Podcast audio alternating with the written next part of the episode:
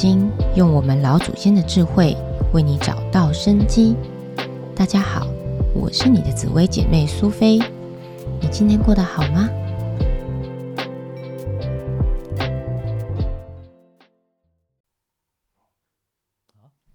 老师还有一个问题吼，就是很多朋友他们会很担心那个鹿泉科技的那个化忌的现象。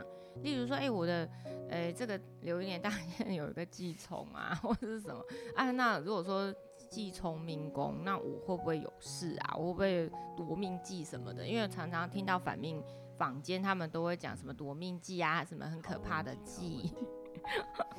对，我我跟我我这边说一下哈，每个人命宫，呃，不是命宫，每个人的命盘一定都有一个叫化忌。嗯，那。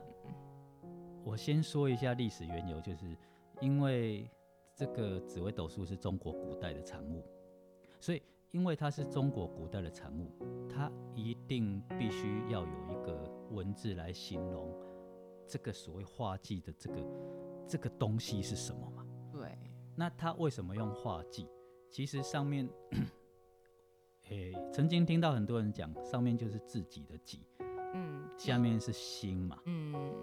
其实自己的心加起来，这个这个字变化忌，嗯，他用这个字放在命盘的某一个宫位来代表，它只是某物而已，它只是一个物，嗯。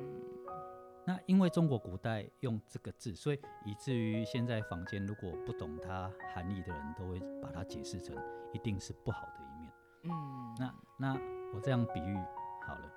画技的话，它本身的含义就是保守，啊，比较收束，或者说，例如说，在大庭广众之下，你单单独独就看到有一个人在那边，诶，躲在墙角，不与大家，例如说一起聊天、一起行动，比较羞涩，嗯，那你可能会觉得说，好，这种人可能是命宫有画技，因为画技就代表一个保守或收束的气场，嗯，可是。真正的画技是什么东西呢？它只是一个现象。嗯，画技假设，我现在假设画技在命宫的人，你不能说好这个人保守是不对。嗯，他的解释是保守，可是有时候保守能守财。嗯，不是说很衰这样。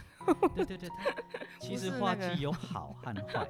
哦，网络上很多文章形容说画技也有好的画技，也有坏的画技。嗯，其实我们把它说穿了。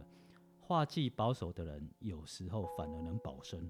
哎，对啊，哎，他并不一定保身。对他，他虽然比较保守，事实上，你哪能，你你或许不知道，其实他是在，他是在观察。嗯，哦智慧。他不是说一看到一看到某个东西，哇，兴高采烈分享大家。虽然不是这样子，可是他懂得静静观察，所以他会懂得安静。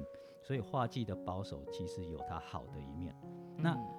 再打个比方说，如果你今天刚刚讲说牵涉到投资的事情，嗯，一个画权或画路的人，他一定是出手很很砸下去，砸下去。可是有时候遇到那个。股市那个崩盘，运不好，那那说不定画路整个崩盘更惨。可是画技的人因为保守到最后，其实他也没有损失。嗯，你能说画技一定是不好吗？因为他收束。嗯，他只是一个迷失而已。其实他现象很简单，画技有好的一面，有不好的一面。但是不好的一面，大家会觉得说。这个人哎，不和我们大家一起唱歌，为什么他就一个人独独在角落这样子？嗯，啊，常常感觉他很保守，因为他民工画技。嗯，可是你想一想，他一旦出了包厢，或许他会告诉你说哪一个朋友可以交，哪一个朋友不能交，因为他在旁边。对，他有在忙。因为他在旁边，他是在静静观察，他有他自己的那个，对他有他自己的道理。嗯，哦，所以画技的人也叫哎，画技这个。我们我们武术里面叫做用神嘛，用神画技这个用神其实是属于智慧的用神，智慧哦，不要怕那个。对，其实那个画技是智慧的存在。假设今天财帛宫画技，那财帛宫画技的话叫做上班族，上班族，因为他对财赚钱的欲望不比人家高。哦，是不是？不是说财运差这样子。对，今天如果财帛宫化禄的人，他可能财运很好，嗯，他对用钱的观念也比较大方。大方。可是财帛宫化忌的人，他损失也不大，嗯。所以你不能说财帛宫化忌的人就不好，他安于做上班族，他有他的优点嘛。嗯，对他至少不会有损失。凡事就是看你看事情的角度。对对。你是从正面还是反面看他？你如果对他有意见，他永远就是不好的化忌。对，可是如果你用好的方面来看，对，它就变成一个好记。对，好的记哦。调花记啊。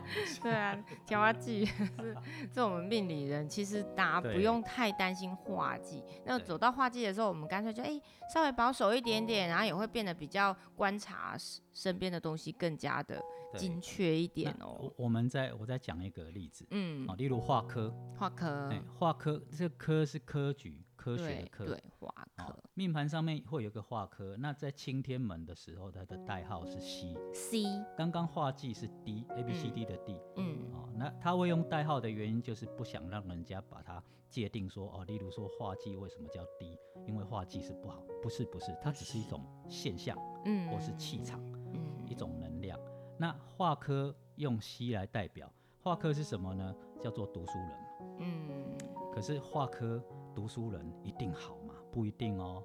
在命盘上面，例如说我们命理师的解释，你要这样解释。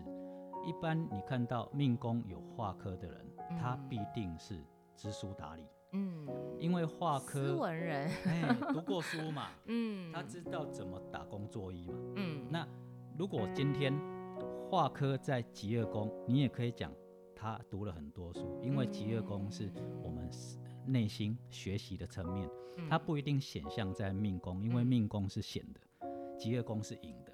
那可是 画科有一个缺点，你读过书的人，你懂得文采，那会写诗，嗯，甚至会作画。可是，一旦这个人的命盘格局不好，或者说画科摆错位置，嗯，那这个读书，哦，抱歉，那这个书他所读的书也会变成。忧郁的一个一个起点，例例如说，哎，我们试想一下，为什么李白会写那么多诗？一定是内心很有感受。忧郁，对不对？他他今天如果对 他今天如如果家庭美满，他就事业很忙，出来。你觉得他有空写那些诗吗？是，他一定他的感触会比人家更加深刻。对，文人墨客一定是心境有到达某个程度，他才有办法有出世的创作。嗯。你像屈原，他的诗也是可歌可泣。嗯，那如果他今天幸福美满，他写那些诗干什么？那种画路画圈的人。对，所以在命盘上面，紫微斗数上面，画科其实是忧郁的用神。忧郁哦，尤其是画科的格局不好的时候，那忧郁会造成什么？造成身体、身心、心理嘛，会造成身体的疾病。有些疾病真的是由有心情的带动。对你像你像疾病的病，嗯，对，病里面就是丙，对，丙，病病这个字里面是丙，那丙在指挥斗数数字是三，对，那我们知道丙是三，那甲是一，乙是二，嗯，那甲天乙地丙是人，在紫微斗数它就是天地人的人，嗯，所以为什么病这个字里面有丙，而且代号是三？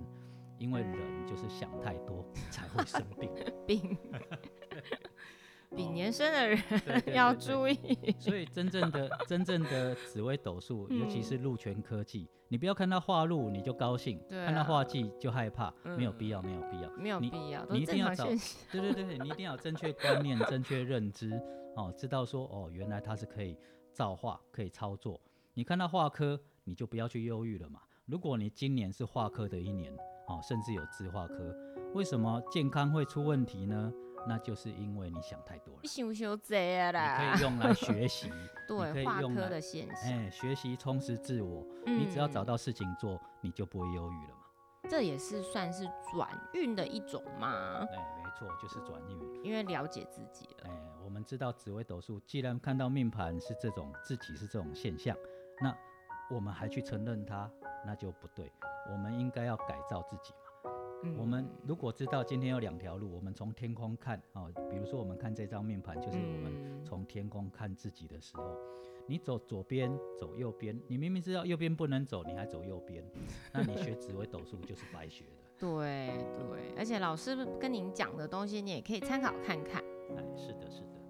好，谢谢苏菲。好，谢谢老师。那我们今天聊的话题就到这边结束。我是你的紫薇姐妹，谢谢大家。最美丽的哦。